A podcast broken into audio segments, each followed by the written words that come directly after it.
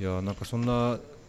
あれですね濃いというかあの多分いろんなアップダウンっていうかいろ、ね、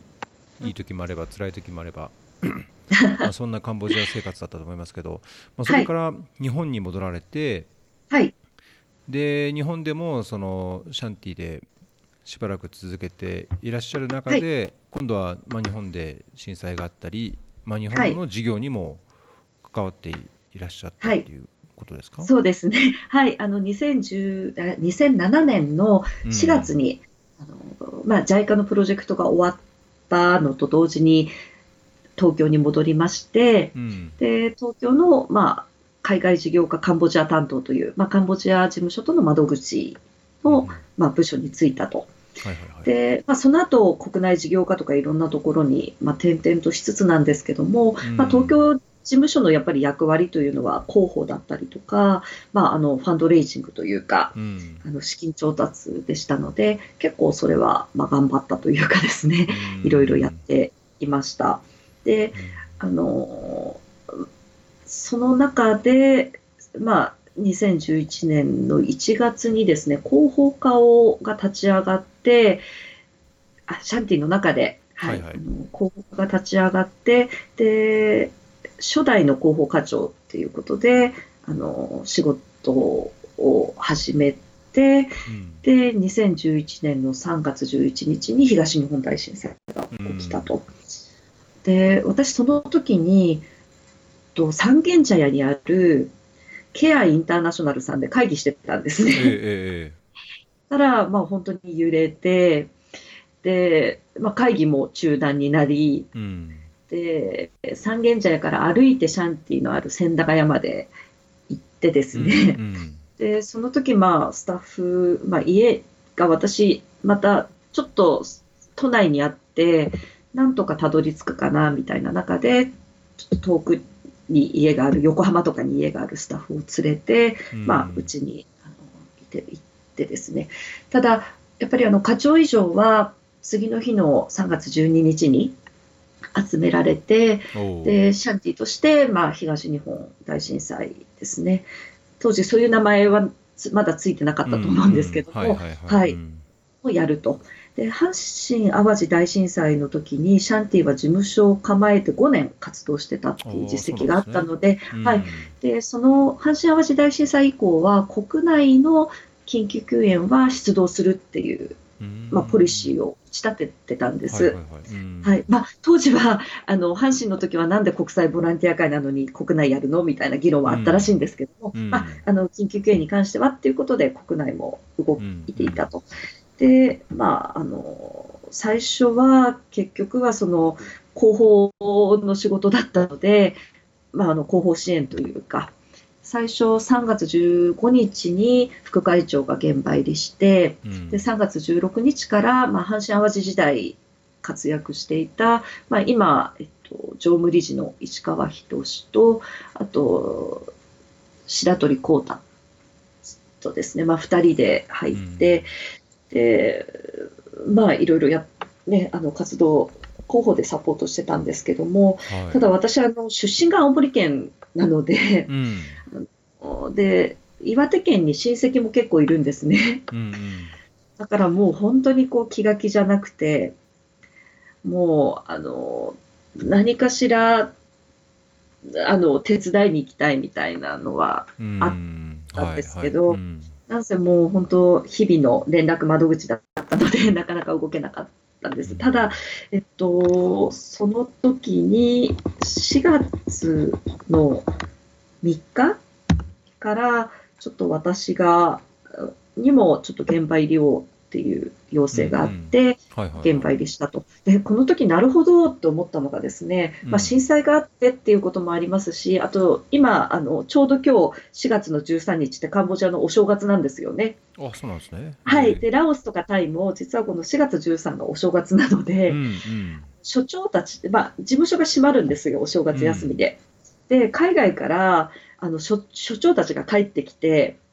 で、まあ、東日本の結構いろんなオペレーション手伝ってくれてたんですよ。えーはいはい。で、まあ、4月から私も入り、当時のラオス所長とかも入ったんですけど、すごいな、なるほどなと思ったのが、それこそ電気が通らないとか、うん。水来ないっていうのに慣れてるんで、うんうんあの水来ない、電気来ないって、あのデフォルトすぎて、うんうんあんまりそこに違和感が感じられなかったっていう。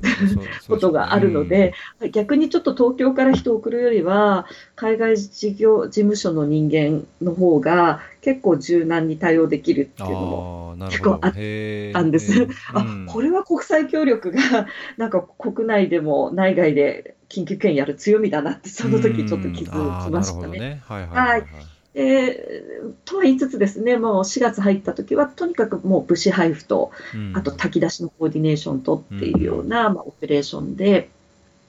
でただ私のと心の中でやっぱり図書館が気になっていて、うん。で東京にいる時からいろいろ調べてましたら岩手県の図書館はもう壊滅しちゃったところがうん。何個かあったと。ただ最初シャンティが、まあ、拠点を置いていた宮城県の気仙沼市うんは、えっと、図書館が丘の上にあって無事だったので、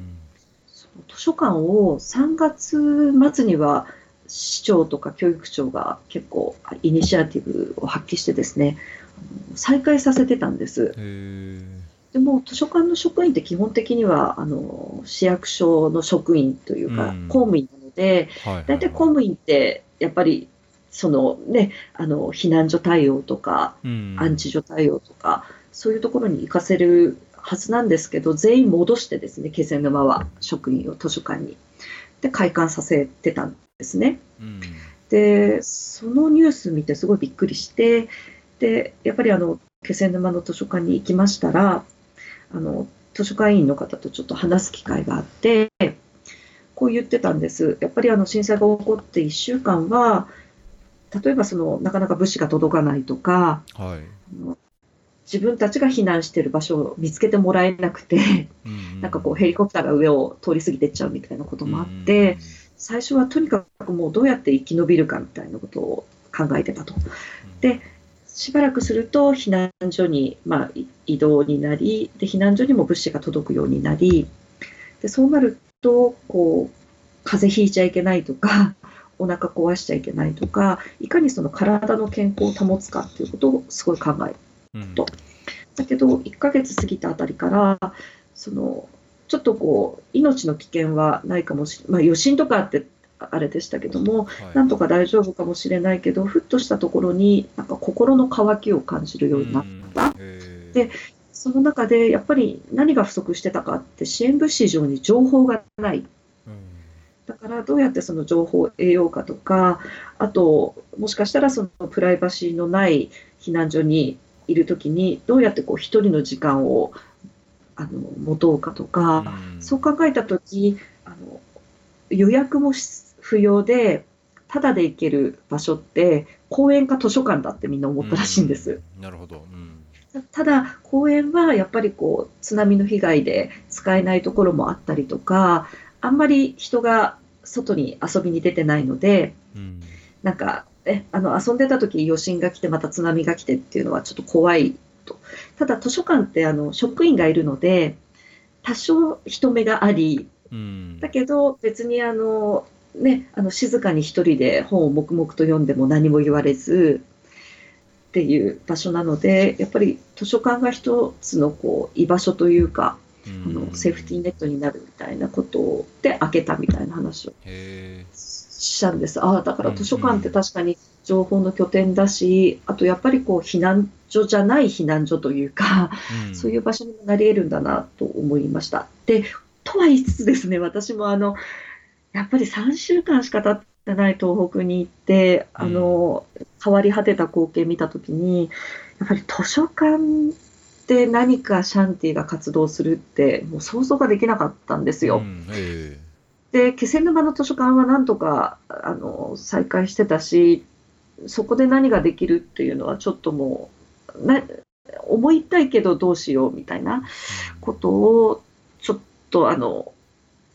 なんだろう、もやもやした気持ちをうんうんうん。抱えて、あの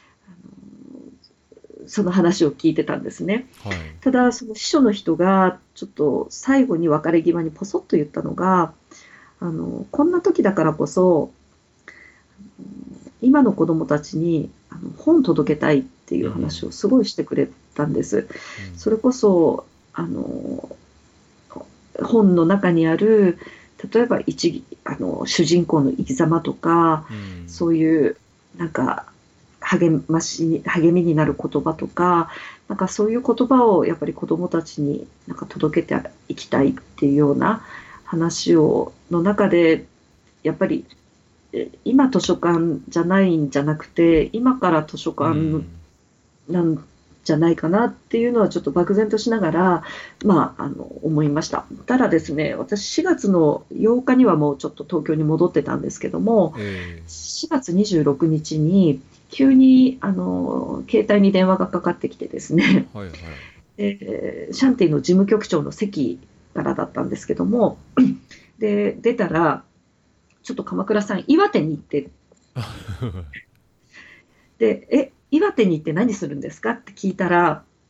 事業立ち上げてきてって言われたんですよ。ほで、当時その気仙沼って宮城を拠点にしてたんですけども、う。はいはいはい。岩手も、まあ、かなり甚大な被害を受けてると。うん。で、その4月26って、まあ、震災から1ヶ月ちょっとですけど、うん最初から入ろうとしたらしいんですが、岩手に関してあまりにも情報がなすぎて、うん。ちょっとライフラインどうなんだとか含めてちょっと入れなかったけども、もし今のタイミングでも、シャンティができることがあったら、ちょっと考えてみたいので、岩手に入ってきプロジェクト形成して、形成というか最初調査ですね。プロジェクト形成のための調査してくれって言われたんですよ。で私、日本でプロジェクト形成って全然想像つかなくて、やるとも思ってないですし、うん。えーみたいな。だけどやっぱりこう岩手には気持ちがあったので、まあもう受けない理由はないなと思ってうん。お受けして、で、2011年の5月の、まあ、ゴールデンウィークの時ですね、に、あの、初めて、まあ、盛岡に降り立って、で、レンタカーを借りて沿岸部にこう行ってですね、見ていったと。で、その時、あの、私、思いは持つけど、思い込みは捨てようと思っていて、うん。うんうん。シャンティは図書館の団体なので、図書館ありきっていう思い込みを持っては現場に入ると、やっぱりその色眼鏡で見ちゃう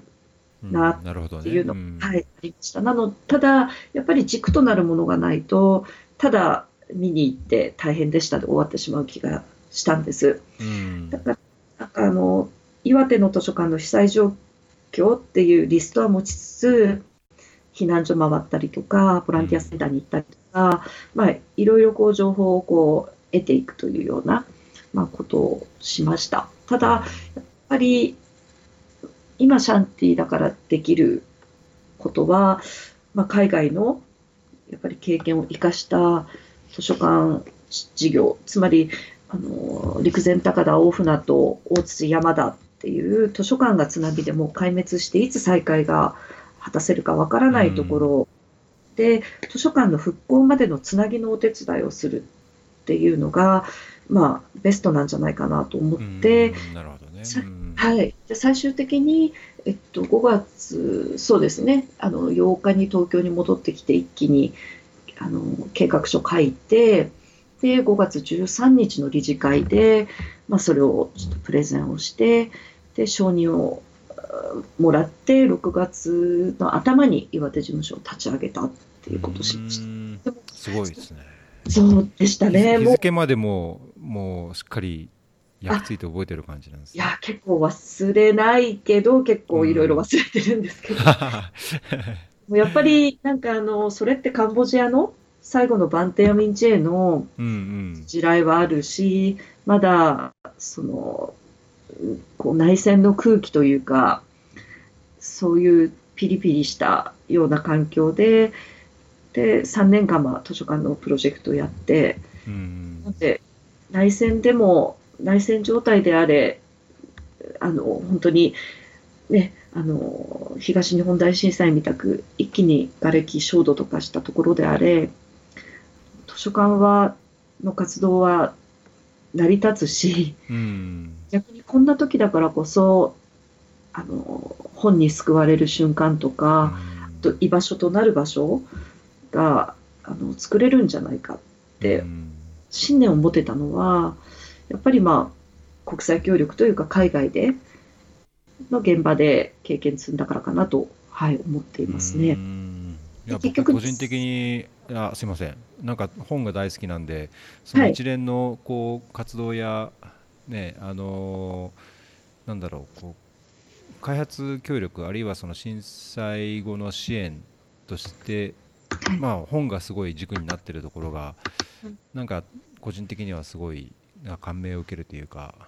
はい。うん、いろんなツールが、ね、支援のツールっていうのはあると思いますし、まあ、所得の向上のためとか、なんかいろんなものがあると思いますけど、なんかその長期的なというか、その未来を作るっていうような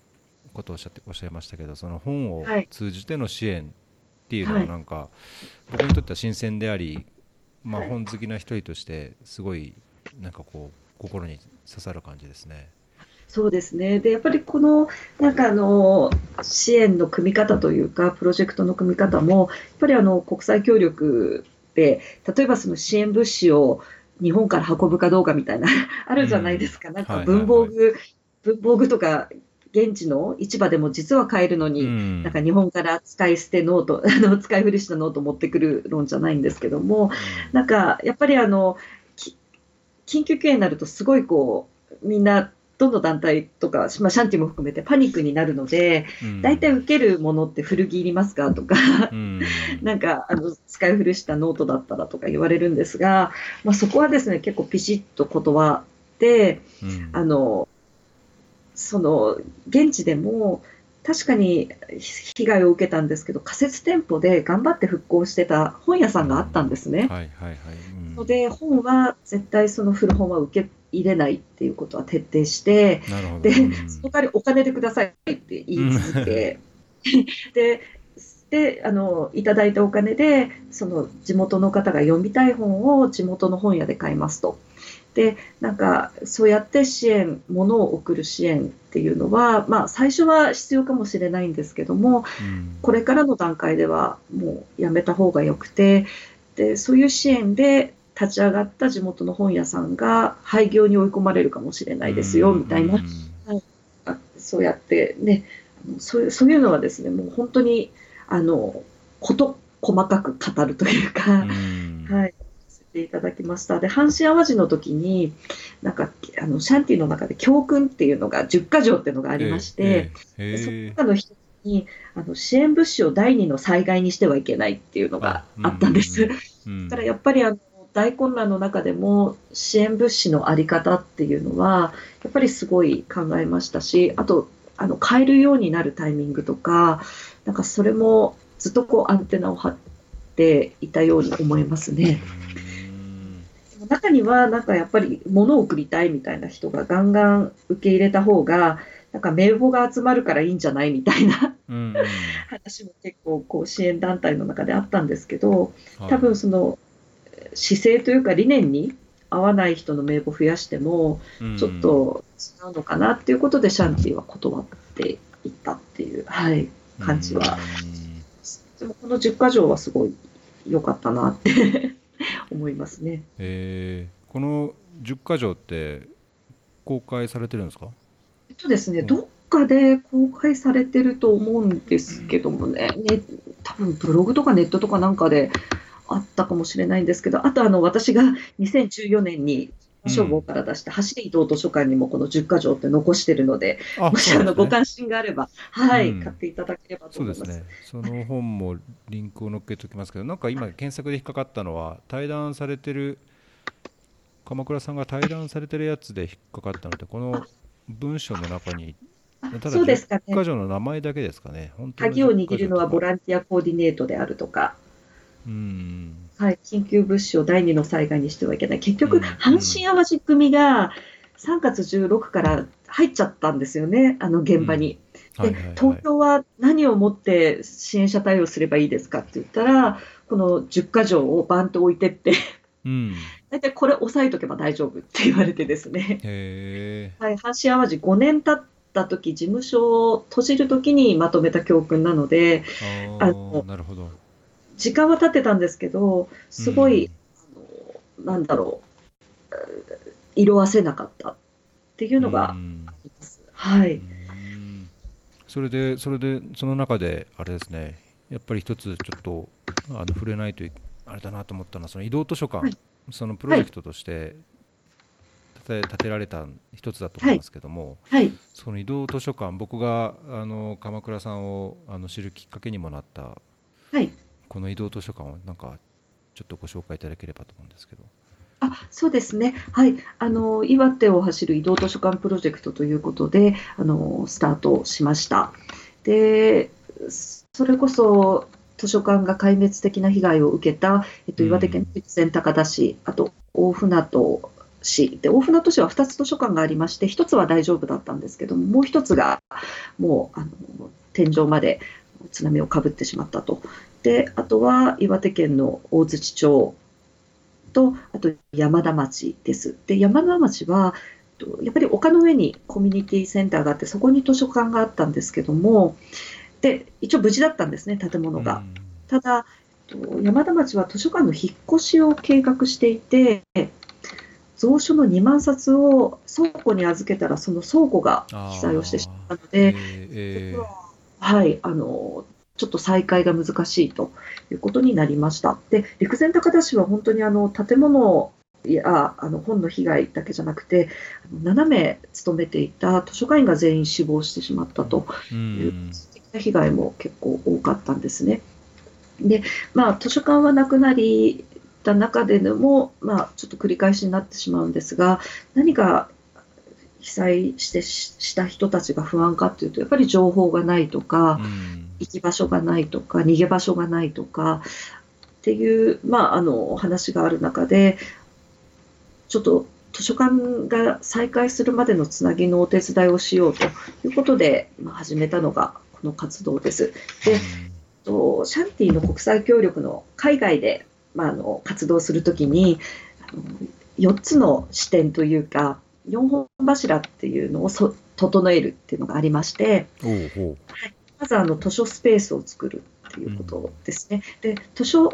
館ではなく図書スペースにしてるのは図書館って聞くと建物を建てなきゃいけないっていうようなイメージにるんです。はいはい、確かに。うん、はい、ただ、例えばカンボジアとかラ,、まあ、ラオスってこう大きな大樹があって、そこにいい木陰ができていたら、そこにゴザを引いて、こう移動式のワゴンみたいな、持ってっても図書館にはなると。なので、図書館ではなくて、そのどこでも図書館を作れますよっていうような、まあ、思いも込めて図書スペースって言ってました。なので今回はじゃあ図書館だから図書館を作るっていうことはがメインではなくて、まあ、車で仮設住宅を回る移動図書館で形にしました。でもう一つは、えっと、本を揃えるっていうことですね。でそれは カンボジアに比べて本当に日本は恵まれていました。でカンボジアはポル・ポト時代に9割の作家が殺害されて、やっぱりあの、まあ、どうしてもね、噴書工事の世界の中で本も焼かれてしまい、うん、あと芸術家もやはりあの9割方あのいなくなってしまったので、うん、本が作れなかったんですよ。うん、でとにかく生き残った作家さんとかあの小学校の先生だった方たちを何とか見つけ出してであの絵本作ってくれませんか？ってお願いをして、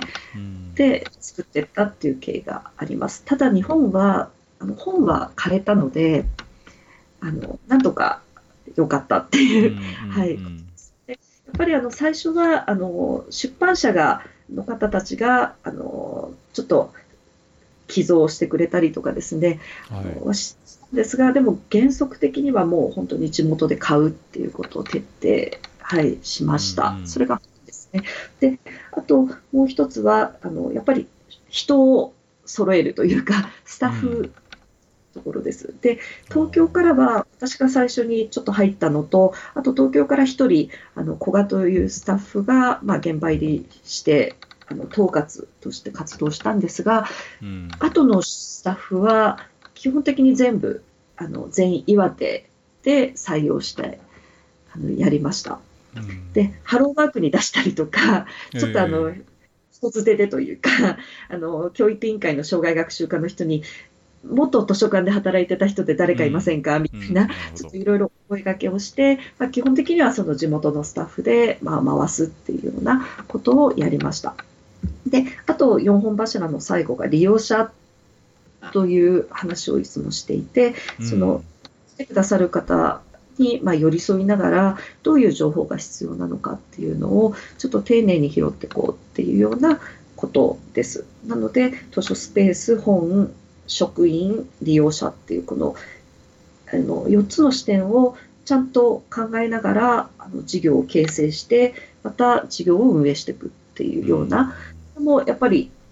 ね、あの国際協力の1981年からの経験がシャンティにはあったので、はい最初からこのフットワークが当てはめられたっていうのがありました。ただですね、ええ最初入って、結局その計画立てるときに、あの、プロジェクトデザインマトリックス作れって言われたんですよ。はいねえな、みたいな。作れなくはないんですけど、なえー、みたいなことがあったのと、あと、エクジット戦略作れって言われたんですね。うんででも、やっぱりなんか、2011年の5月にエクジットね考える自分も悲しくて、うんまあ、なので、その図書館の復活までっていうことを一応エクジットにして、で、最後、1900、あ、違う、ごめんなさい。最後、2017年7月に陸前高田市立図書館が最最後の自治体として再開したののタイミングで、一応、まあ、移動図書館は終わったんですけどね。まあ、いろいろでしたよ。あと、やっぱり2011年の4月5月に予算書作れって言われても、うんがどう転ぶのかわかんないので、そでそこで私が使ったのがレディー4あーなんですねはいはい。いや、最初は、その車を置く駐車場を月決めで借りれたらいいなと思って、まあ、予算書には月5万で、12ヶ月で60万計上してたんです。うんただ、ちょっとラッキーなことに、ちょっと、とあるご支援者の方が陸前高田市に、まあ、あの集会場兼図書室を作ると。で、まあ、シャンティを通して建設したんですけども、でそうなると駐車場どころか図書館というか図書室が、まあ、できたんですね。はいはいはいその図書室ができたところは、まあ、あのオートキャンプ場モビリアという県の施設なんですけども、うんそこに約300棟弱の,、まあ、あの仮設住宅があって、でまあ、県の施設なので、最後はそこは残り続けるって言われたんです。多分その、うんうん学校、グランドとかは最初に撤撤収というか、なるべくするんでしょうけど、うんもうやっぱり移れない方、仮設でっていう方は、もうみんなそのモビリアに集まってくるであろうみたいな話をしたので、そこに図書室をまあ作ったと。ただ、図書室作ったら本棚置いたりとか、その本をちょっと足さなきゃいけなくて、で、スタッフが作った見積もりを見たら120万、150万かかるっていうのがありましてですね。予算書には10万しか計上してなくて、そしたらですね、あんな混乱の時に、あの、ね、計画書書いたのに、急にあれ、見積もりと違うじゃんとか言われて、おいおいおいおい、PTF 作exit 考えるわ、見積もりで言われるわみたいな、なんだっけ、これとか思ったんですけど、だったらもうちょっと集めようと思ってですね、ああなるほど。はい、それでその2012年のあの2月にあのファンドレ日本ファンドレイジング協会さんがやるファンドレイジング日本っていうのが、うん。まあ、年に1回大会があってそこで初めて米良さんの講演を聞いたんですね。うーんあ READYFOR は2011年にスタートして2012年まだ1年経ってないぐらいのメラさんの講演でうんすごい魅力的なんだけど多分みんなクラウドファンディングって何とかククレジットカードでお金集めるってさ詐欺じゃないの？みたいな。多分こう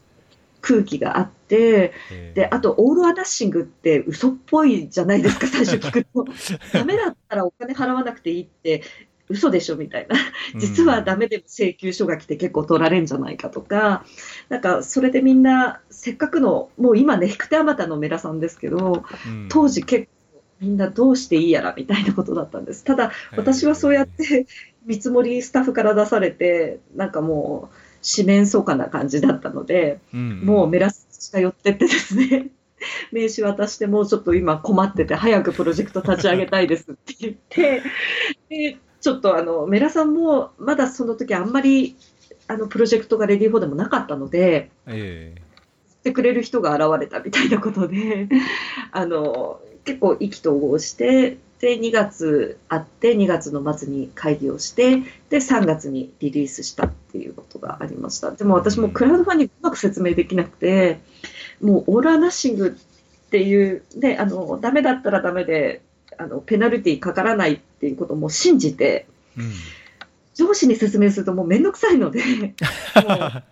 市長にも誰にも相談せず立ち上げたんです。えー、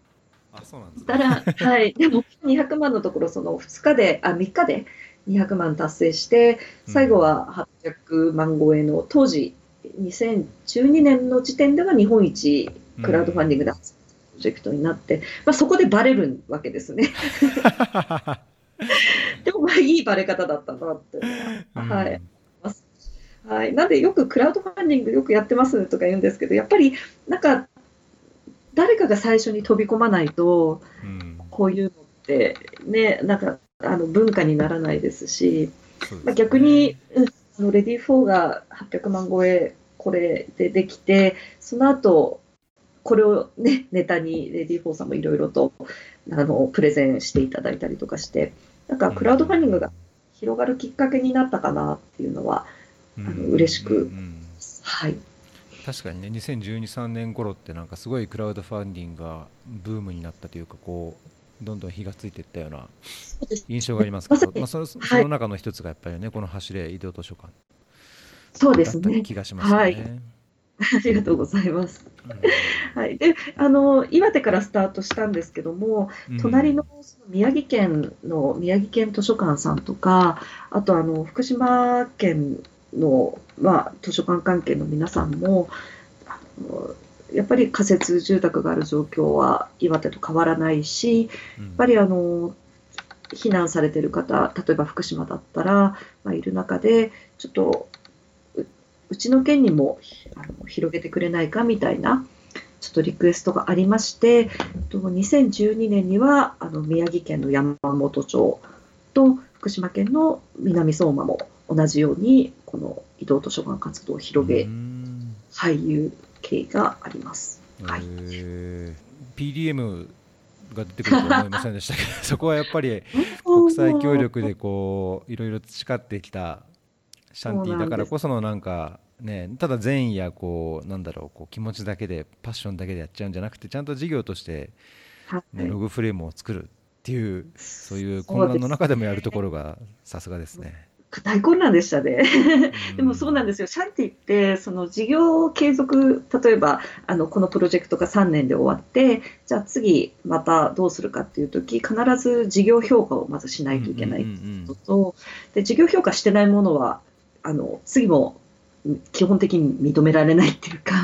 できないってことと、あとやっぱりあの毎回毎回 PDF 作るの、あ P PDM 作るので、まあ、そういう文化でしたけどね、でもなんかこう、まあ、もちろん予期せぬこととか、はい、あのありましたけど、ちょっと頭の整理にはやっぱりいいのかなとは。はい。確かにね、ままあ、なんか印象、僕のやっぱりちょっと限られた印象かもしれないですけど、日本の NPO で国際協力じゃなくて日本のなんかこう社会課題に関わる NPO の中には、まあ、なんかそういうセオリー・オブ・チェンジみたいなものとか、PDM みたいな、まあ、課題がどういうところにあって、どの課題とどの課題に対してどういう取り組んで改善することでその上位目標というかその、まあ、本当に解決したい改善したい社会課題にどういうようなインパクトを与えるっていうビジョンとか計画みたいのを必ずしもこう持ってないようなところが多い気がすることがあるので、まあ、そういう意味では国際協力前なんか魚さんとかも言ってたんですけど国際協力とかでそのなんだろう自治体を巻き込んでとか大きなステークホルダーを巻き込んで、本当のこう社会的インパクトを作るためのスケールの大きな活動とかあまあそういう事業経験のあるのがやっぱ日本の NPO の中にもあの求められてるっていうことをおっしゃってて、はい、なんかそのシャンティのお話を聞くとまさになんかそんな感じがしますね。そうですね。で、PDM のやっぱり面白いなと思ったのが、ちょっと話が戻ってしまうんですけども、私最後、その3年いたバンテーミンチェのプロジェクトの時に、実はそのプロジェクトが始まる1年近く前から、あの事前調査をしてたんです。でバンデミーチェーンにあのある約80の小学校に図書室を作る、まあ、計画だったんですけどもうんうん、もう全部の80の小学校を回ってですねあのちょっと調査をしたり、まあ、現状把握というかしてたんです。うんうん、でその時に毎回そのバンテミンチェ州の教育局の職員にもあの同行してもらっていましたし、その PDM を作る作業も基本みんなでやったんですよ。うん、はい。で、まあ、あの、英語はもちろんクメール語にも訳して、で、あの、まあ、日本、JICA なんで日本語にも訳して、で、それで一応全員が、まあ、シェアする、まあ、一つのマップというか、羅針盤みたいな風になったんですね。で、バンテミーチェのプロジェクトは結局、えっと、2000、2000だから 4, 4年4月かな？に、まあ、スタートしたんですけども、うん、そこですごい面白いことが起きたんですよ。えー、で当時その事前調査では図書室を設置してる学校って3割ぐらいとか多分4割とか、まあ、教官室の一角に本棚が1個あるだけも含めて、大体それぐらいでしたしあと図書館の担当者を置いてる学校ってやっぱりそんな多くなかったんですね。うん、それがそのプロジェクトを開始してあの10日後に宗教局から連絡があって、うん、80の学校にすべて図書室作りましたって言われたんですよ。すごい。で本当はそそれってプロジェクト目標の指標100%の学校に 図書室を設置する。で図書館員も結局は早い段階で配配属というか。して、まあ、基本的にはその宗教局があの、ね、それをずっと見てたんで、うん、もう早いには越したことないよねみたいなことになり、うん、その始まった瞬間こう各学校に連絡をしてですね、まあ、その前からしてたと思うんですけども、えー、もうプロジェクト始まった瞬間100%になって。うわ でその JICA にすいませんもうプロ目の指標 達成しちゃいましたみたいな。でもそれはやっぱりその PDF っていう一つのマップをなんか共有してで作るプロセスから結構みんなに入ってもらって。さすが緊急救援は入る作るプロセスはであの岩手のスタッフの採用ってそこから後だったので、うん、まあ、はできなかったんですけどやっぱりとはいつつあの見直しというかそういう作業の時は入ってもらいながら、こうやっぱりいろいろどこを自分たちは目指すのかっていう確認をしていきました。はい、やっぱそういう意味ではステークホルダーを本当ちゃんと、まあ、受益者ともなる人も含めて、はい、こう計画を立て問題を共有して、まあ、単なる外部者というか支援者だけでやるっていうのはあんまりよろしくないっていうのが本当にそういうとこからもそうですね。はい、もう本当にそこ丁寧にやればやるだけ結構、あのいいかなってそれこそババンテミンチェの話ばかりで恐縮なんですけども、ババンテミンチェってあの3か月に1回またすべての学校を回って、うん、まあ、進捗報告っていうのを、まあ、ヒアリングしてたんですね。とかあと追加のあの個別指導みたいなやってたんですけど、うん、そこでちょっと私違和感感じてたのがこう NGO って学校に行ってヒアリングとかするじゃないですか。うんうん、でもそのフィードバックってあんまりしてないよなって思ったんです、現場に。あ学校側にってことですか？学校側に。はい、うん、なので、アンケート用紙にこうスタッフが記入してるけど、本当何書いたかっていうのが、ちょっとわからないケースが多いかなって思って、ね。うん、はい、であのアンケアンケートというかヒアリングで例えばその図書室の本の置き方はどうですみたいな、まあ、書くわけですよね。で、うん。ヒアリングシートを変えてその現状を書くところの下にアドバイスっていう、まあ、欄を設けてうん。でそのスタッフが、まあ、専門家というか図書館の、えっと、インストラクターがその現状をもとにアドバイスを下に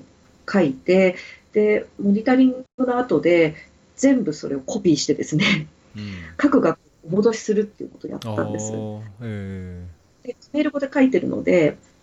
基本そのクメール語であ現状こうでであのあアドバイスがついてるって言って、うんそれ見ながらできるようにしましたしあと、まあ、JICA に提出するので結構そのあのいろんな報告書を作ってたんですけどもーうんその報告書も基本的には、えっと、日本語と英語とクメール語っていう3種類全部作って。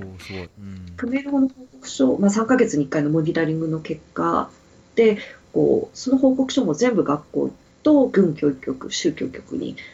あのお渡ししてたんですよ。うんそしたらなんかそれをはあの会議でちょっと報告したいみたいな話を宗教局にしたときにうん。あの結構これ国際協力あるあるな気がするんですけどええ。なんか会議をやるとかワークショップやるとかなったら日当を払うとかうん。あると思うんですよね。だったらちょっと日当払って。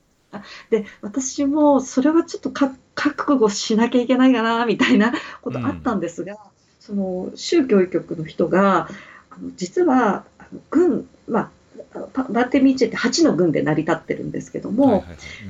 各軍で校長が集まる月次会議をやってると。うん。で、そのアジェンダの一つにしちゃったら、もうやってる会議に乗るだけなんで、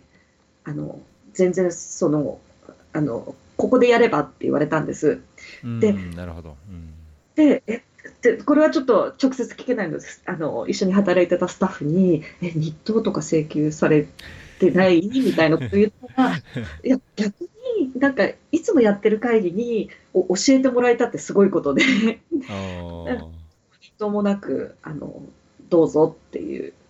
は話というか、へ厳道ではないんですけど、こういうのがあるんだよって言ったとき、やっぱりこう、あの、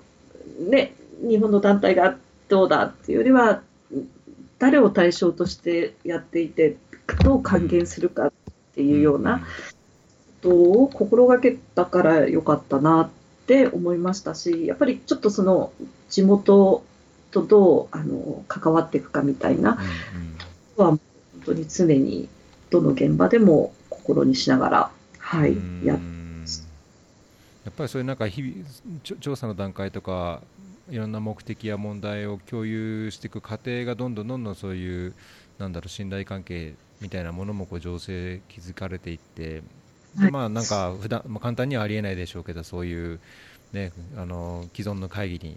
アジェンダとして入れて、場合によってはそれが今度継続的にそのアジェンダとして扱われば仮に授業が終わっても持続性が担保されるでしょうしね。そうですね、いい感じで関係がこう築かれてた印象が。そうなんです。だからバンテミンチェーンもなんかいろんな NGO が活動してて、学校とか村人とトラブルがあった時に宗教局に来て、ちょっとヘルプを求めるところが多いんだけど、なんか計画から、計画作りから開示したところって、やっぱりあんまりなかったっていうような、まあ、話をしてくれたんです。で、これもですね、でも実を言うと、この緊急経営の10か条にありまして、あそうなんですね。すごいですね、はい。この10か条は。こ。の10か条すごいんですよ。で、で私も、あ、なるほどと思ったんですけど、あの、地域のリーダーえーやボランティアにも心のケアが必要であるっていうところとか、とうん。関連するんですけど、なんか NPO、NGO って子供お年寄りなどのに目が向けがちで、うんその地域のリーダーとか、例えば宗教局とかですね、日本でいうと教育委員会の人とか、そういうところは忘れがちっていう、うん。こうあってですね、はい。で、なんか、そうなんです。あの、ボランティアの人と、あこれですね、なんかトップリーダーこそ心のケアが必要とされてる時があるみたいな、うん。はい。なねなんであのその被災者だとか子供だお年寄りだって見がちでうん。ではなくて、やっぱりその実はそのねあの公務員の方とかうん。そういうところの方こそ疲れてたりとかでやっぱり図書館の管轄って、まあ、日本だと大体教育委員会の生涯学習課がやることが多いんですけどもあのやっぱり土足でその土地に入らないっていうかうん。なので本当大混乱の中でしたけどやっぱりあの岩手県の移動図書館走らせたところはまずあの仮設住宅に行って何かやる前にはその教育委員会の生涯学習課に行ってちょっとこういう活動したいんですけど図書館再開までつなぎのお手伝いしたいんですけどみたいなことを言って回ったなっていうのもやっぱりこの10か条でありあとあのねカンボジアとか、まあ、他の国もそうです。ステークホルダーはあの全体をどう見るかっていう、視点持てたからよかったかなって思いましたね。なるほど